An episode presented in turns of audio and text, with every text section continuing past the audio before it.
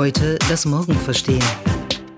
Im Januar 2019 haben Vertreter des US-Verteidigungsministeriums das sogenannte Defense Innovation Board gebeten, eine Liste an ethischen Prinzipien für den Gebrauch von künstlicher Intelligenz in der Kriegsführung zu entwickeln. Aktuell gilt da nämlich nur ein 2012 geschriebenes Doktrin, das darlegt, was genau das Militär eigentlich darf und was nicht. Und darin steht unter anderem auch, dass ein Mensch jederzeit Veto einlegen dürfen muss, darüber, was ein autonomes System im Kampf ausführt. In diesem Innovationsvorstand sitzen unter anderem auch Silicon Valley-Größen, wie beispielsweise der ehemals Google- und Alphabet-Chairman Eric Schmidt. Was darf und was kann die künstliche Intelligenz eigentlich schon im Krieg? Das ist heute unser Thema. Wir sagen herzlich willkommen bei ADA, heute das Morgen verstehen. Und wir, das sind Astrid Meyer und Lea Steinerker.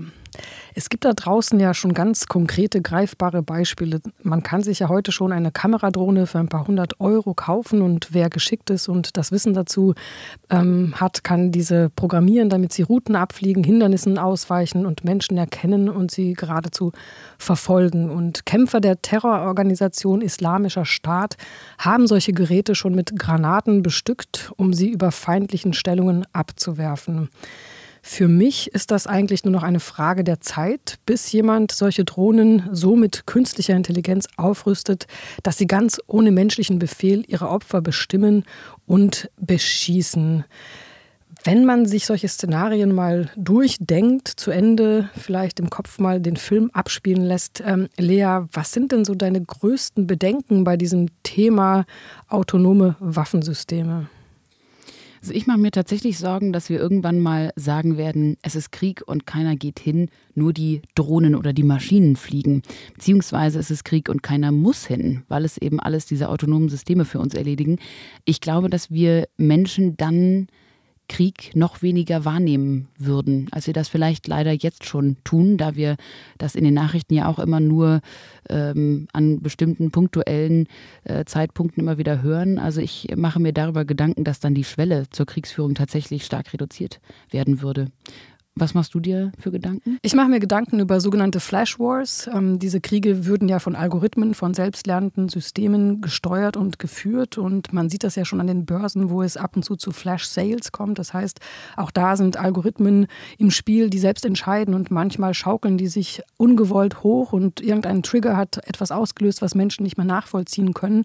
Und es kommt zu extrem schnellen Verkäufen und äh, Menschen können da auch nicht mehr eingreifen und das zu stoppen. Und wenn man das sich im Krieg vorstellt, könnte das tatsächlich dazu führen, dass ungewollt so ein Flash War ausgelöst wird und am Ende sehr viele Menschen tot sind, obwohl niemand eigentlich einen Krieg ähm, gewollt hat. Und das wäre natürlich die größt anzunehmende Katastrophe. Wir haben uns heute einen Experten dazu geladen. Wir freuen uns sehr auf Dr. Frank Sauer, der lehrt und forscht zur internationalen Politik an der Universität der Bundeswehr in München. Sein Schwerpunkt liegt auf Nuklearwaffen, Terrorismus, Cybersicherheit und die Nutzung von Robotik und künstlicher Intelligenz Intelligenz im Militär. Außerdem ist er auch Mitglied im International Committee for Robot Arms Control und dem International Panel on the Regulation of Autonomous Weapons. Herzlich willkommen, Frank Sauer. Hallo, danke, dass ich dabei sein darf.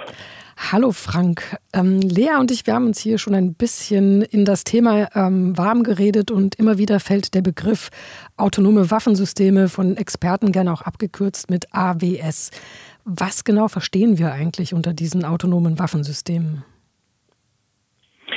Eine feststehende Definition gibt es dazu noch nicht. Also es ist nicht so, dass man sich jetzt äh, international auf eine völkerrechtlich bindende Definition schon geeinigt hätte.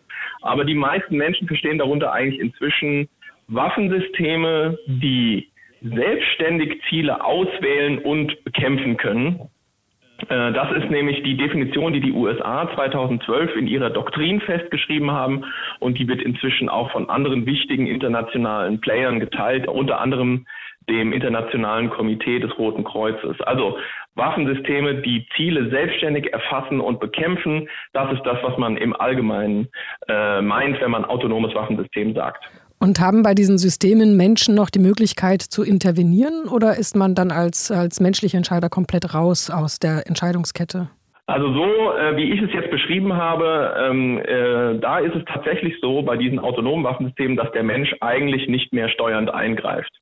Äh, wichtig allerdings zu erkennen ist, dass das nicht gänzlich neu ist. Ähm, wenn man diese Definition eines autonomen Waffensystems anlegt, dann haben wir die eigentlich schon seit Jahrzehnten, etwa im Verteidigungsbereich äh, wo es Geschütze gibt, die eben schnell anfliegende Munition abfangen und zwar ohne, dass ein Mensch noch auf den Knopf drücken muss. Insofern ist also diese Autonomie in Waffensystemen nicht unbedingt neu, aber sie hält eben jetzt Einzug in vielen, vielen anderen Waffensystemen und Kontexten, in Systemen, die sich frei bewegen und eben Ziele suchen und deswegen haben wir jetzt diese Diskussion. Dann schauen wir doch mal in die Zukunft. Es gibt auf YouTube ein Video, das nennt sich Palm-Sized Flying Killer Robots. Das ist ein Video vom Future of Life Institute und dem Berkeley Computerwissenschaftler Stuart Russell.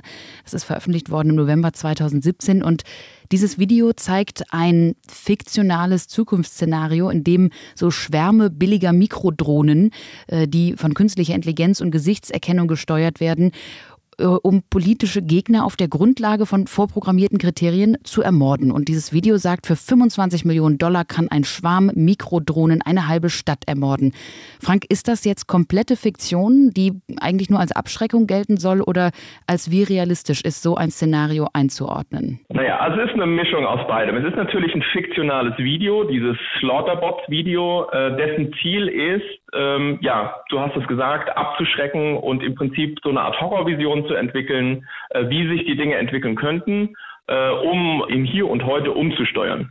Da könnte man also durchaus das, eine oder andere Fragezeichen machen mit Blick auf das, was da im Video gezeigt wird, etwa was die Energieversorgung dieser kleinen Roboter angeht oder was eben auch mögliche Gegenmaßnahmen angeht, die da nicht gezeigt werden.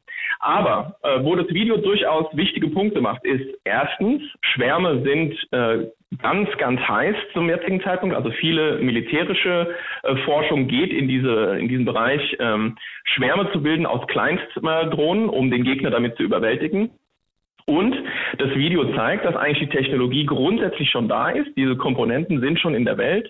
Man muss sie nur noch äh, zusammenführen. Dass beispielsweise Gesichtserkennung heutzutage schon in allen möglichen Bereichen eingesetzt wird, ist ja kein Geheimnis. Und wenn man die eben mit einem System koppelt, was dann die erkannte Person irgendwie attackiert, dann hat man im Prinzip schon so ein autonomes Waffensystem, das sich gegen einzelne Individuen richtet. Und äh, also die Leute, die das machen, Stuart Russell zum Beispiel, das sind schon sehr, sehr ernstzunehmende Leute. Äh, Russell ist ein äh, ganz prominenter Computerwissenschaftler, hat ein Standardwerk mitverfasst zum Thema künstliche Intelligenz. Die wissen schon, wovon sie reden. Und ich glaube, die haben auch recht, grundsätzlich mit dieser Warnung, die da äh, mitschwingt, äh, auch wenn man das Video als solches natürlich vielleicht eher als so eine Art kurze Black Mirror-Folge verstehen sollte. In diesem Slaughterbots-Video wird ja auch behauptet, die Maschinen können mit chirurgischer Präzision angreifen. Also vor allem im Vergleich zu eben uns Menschen, die natürlich auch mal Fehler machen. Und das ist ja oft das Argument, dass diese Waffen strategisch sinnvoll sind und technisch überlegen. Und trotzdem gelten im Krieg ja eigentlich auch so Prinzipien wie zum Beispiel Proportionalität und auch Rücksicht vor Zivilisten. Würdest du sagen, dass uns die, ja, die Menschlichkeit, wenn man das im Krieg überhaupt so nennen kann, auch durch so ein technologisches Wettrüsten noch mehr verloren geht? Also genau, die, die Menschlichkeit, die da verloren geht, die könnten wir vielleicht nochmal gesondert diskutieren äh, mit Blick auf die Frage, ob denn dieses Delegieren der Entscheidung über Leben und Tod überhaupt ethisch vertretbar ist. Aber was du jetzt angesprochen hast, diese Frage, ob man das richtige Ziel treffen kann, also ob die Präzision und die Unterscheidung tatsächlich gegeben ist, ähm, die ist besonders aus einer völkerrechtlichen Perspektive interessant. Ja, man darf nämlich im Krieg nicht äh, wahllos Gewalt anwenden, sondern die Gewalt muss gegen das richtige Ziel gerichtet sein, militärische Ziele eben zum Beispiel und zivile Ziele muss man verschonen und sie muss proportional sein, also angemessen sein. Man darf nicht wahllos übermäßig viel Gewalt einsetzen.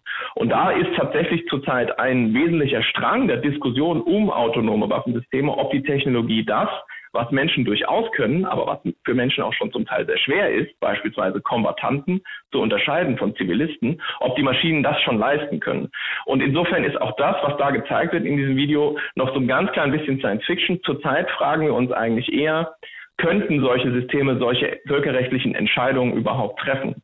Und da gibt es durchaus viele Leute, die sich mit der Technik beschäftigen, die da große Fragezeichen dahinter machen würden. Gibt es denn dazu schon einen wirklich konkreten Rechtsrahmen? Also welche Gedanken machen sich die Völker dieser Welt dazu und gibt es da irgendwelche Vorschriften schon, an die sich alle halten würden? Bereits seit 2014 wird in Genf äh, bei den Vereinten Nationen in der sogenannten UN-Waffenkonvention über das Thema gesprochen.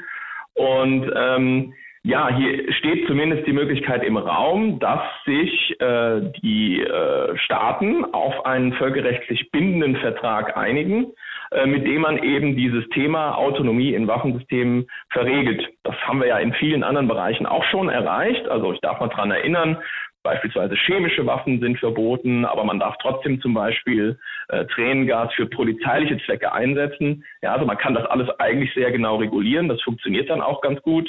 Äh, biologische Waffen sind verboten. Äh, nukleare Waffen sind seit kurzem tatsächlich auch verboten. Die waren vorher nur reguliert. Jetzt sind sie tatsächlich gänzlich verboten, auch wenn noch nicht ganz völkerrechtlich äh, bindend. Also es gibt durchaus viel Rüstungskontrolle mit Blick auf Waffensysteme jeglicher Art. Und die Hoffnung wäre, dass man da in Genf vielleicht in einem überschaubaren Zeitrahmen auch zu einer Regelung kommt für diese Autonomie in Waffensystemen, bevor eben die Technik eigentlich dem diplomatischen Prozess davon galoppiert ist. Um jetzt mal so die großen Player in dem Feld zu verstehen, wer treibt denn diese Visionen eines künstlich intelligenten Militärs überhaupt voran? Wie involviert sind beispielsweise Tech-Firmen auch dann in die Entwicklung und wer hat initiell erstmal die Ideen für diese Art von Zukunftsszenarien? Ein ganz äh, entscheidender Treiber sind äh, in diesem Feld auf staatlicher Seite die USA. Ich habe das vorhin kurz angesprochen. Die äh, USA haben bereits 2012 angefangen, sich sehr systematisch mit ihrer Doktrin über diese Frage Autonomie in Waffensystemen Gedanken zu machen. Da waren sie also weit vor vielen anderen Staaten. In den USA gilt das Ganze oder läuft das Ganze unter diesem äh, unter dieser Rubrik Third Offset Strategy. Also die Idee ist, man will so eine Art militärtechnologische Absatzbewegung vollziehen, um sich von äh, ja, Rivalen abzusetzen. Und da schielt man insbesondere nach China. Denn China hat sehr, sehr viel in sein Militär investiert in den letzten zwei Jahrzehnten. Und man hat hier also in den USA so ein bisschen äh, die Angst entwickelt, da möglicherweise äh, überholt zu werden. Und deswegen soll jetzt sehr gezielt diese Hochtechnologie in die Streitkräfte integriert werden. China tut im Übrigen das Gleiche, muss man klar sagen. Auch Russland ist ein wichtiger Player in, dem, in diesem Feld, aber auch andere Staaten wären durchaus zu nennen. Großbritannien, Frankreich, Australien, Südkorea. Und die Tech-Firmen spielen da eine ganz besonders interessante Rolle, denn es ist hier in diesem Fall anders als vielleicht noch in der Vergangenheit, als es um Rüstungstechnologie ging, die ja in der Regel so äh, von staatlichen, äh, ich sag mal, Waffenschmieden vorangetrieben wurde. Heute ist es so, dass die Innovationstreiber eigentlich eben Google sind oder eben Baidu oder Tencent auf chinesischer Seite. Und dass das Rennen eigentlich äh, das ist, möglichst schnell viel von diesem zivilen Innovationspotenzial in die Streitkräfte reinzuziehen. Und da ist insbesondere ein Wettlauf entbrannt zwischen den USA und China.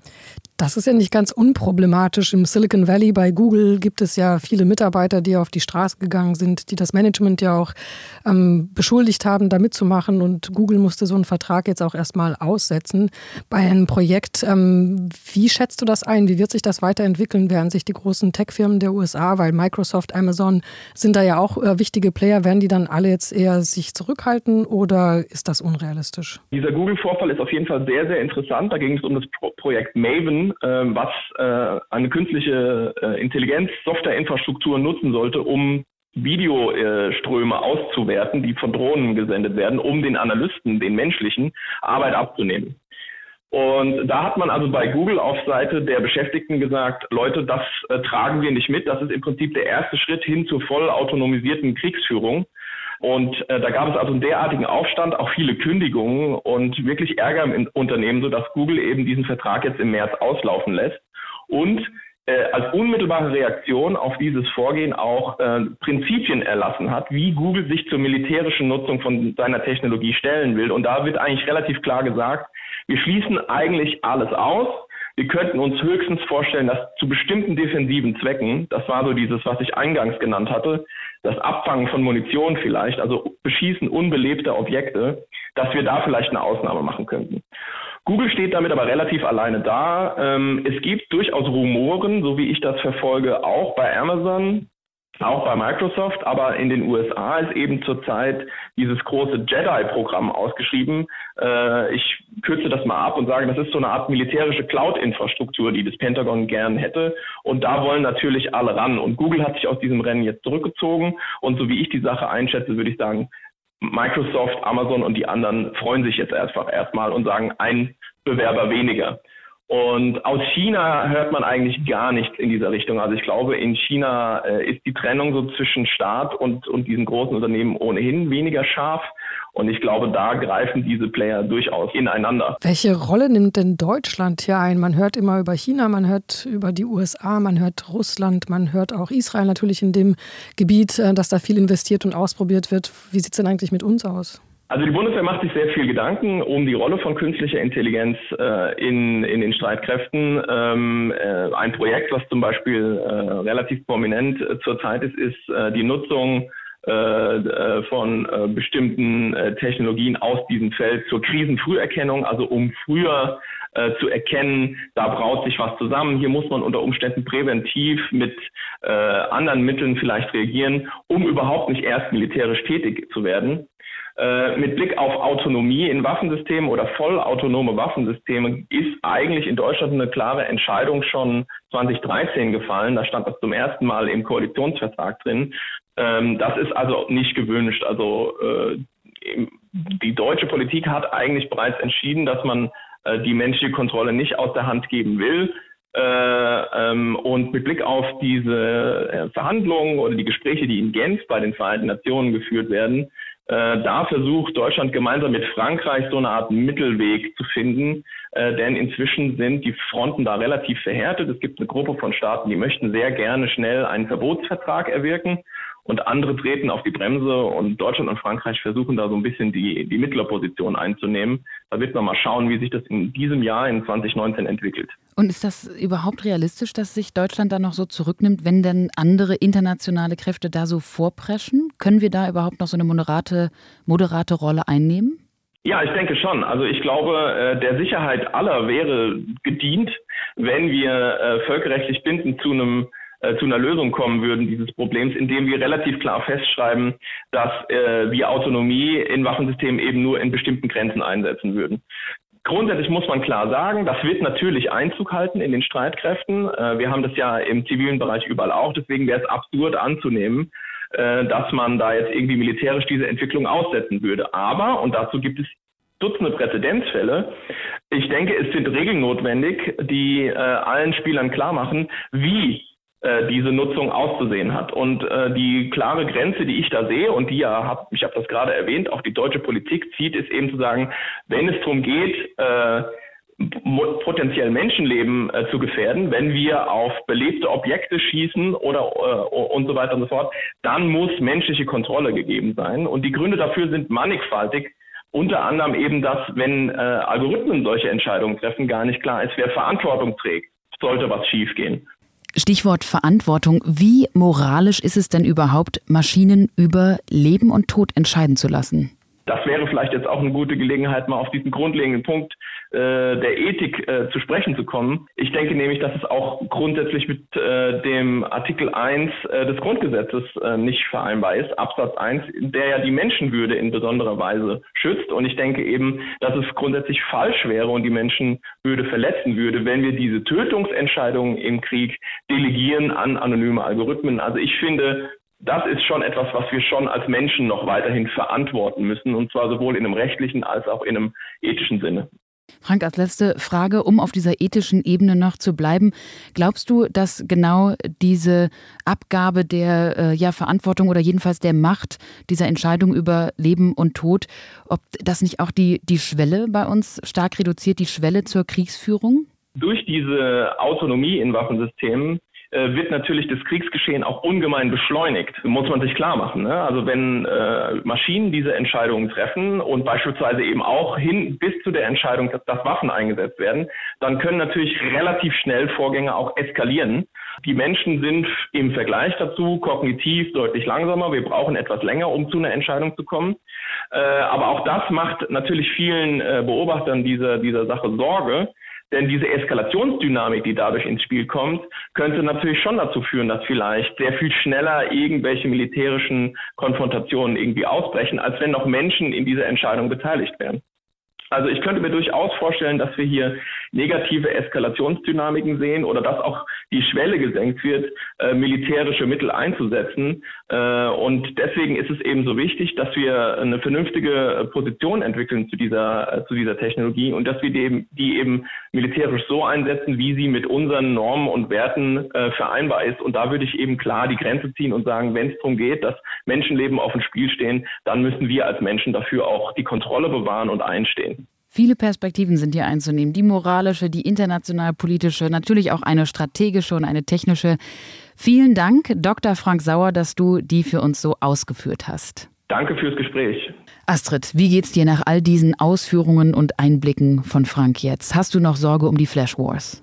Tja, so richtig entspannt bin ich eigentlich nicht, weil er hat ja genau konkret dieses äh, Thema ja auch aufgegriffen und auf die Gefahren hingewiesen. Viele sagen ja auch, dass wir während des Kalten Krieges eigentlich in einer sehr friedlichen Zeit gelebt haben, ironischerweise, weil die atomare Aufrüstung ja dazu geführt hat, dass sich die Atommächte gegenseitig in Schach gehalten haben, weil sie genau wussten, wenn der eine den roten Knopf drückt, dann ist das das Ende der Menschheit. Ich glaube, bei dem Thema algorithmische Kriege sind wir noch nicht so weit, weil den einzelnen Teilnehmern Teilnehmern noch nicht so richtig klar ist, welche fatalen Konsequenzen das haben kann.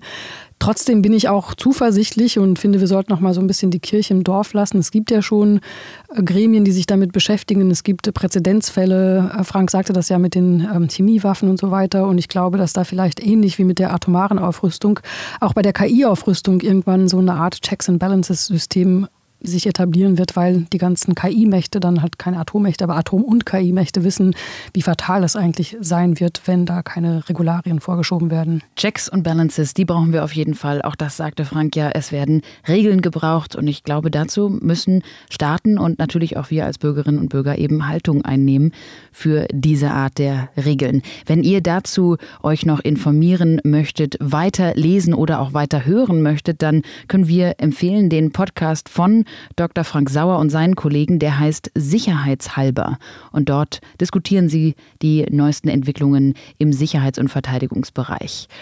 Wir freuen uns, dass ihr auch heute wieder mit dabei wart bei ADA heute das Morgen verstehen. Wenn ihr diesen Podcast genossen habt, dann ratet ihn doch gerne auf iTunes, auf Spotify, wo auch immer ihr eure Podcasts herbekommt. Und wir beide freuen uns, wenn ihr auch beim nächsten Mal wieder dabei seid. Tschüss.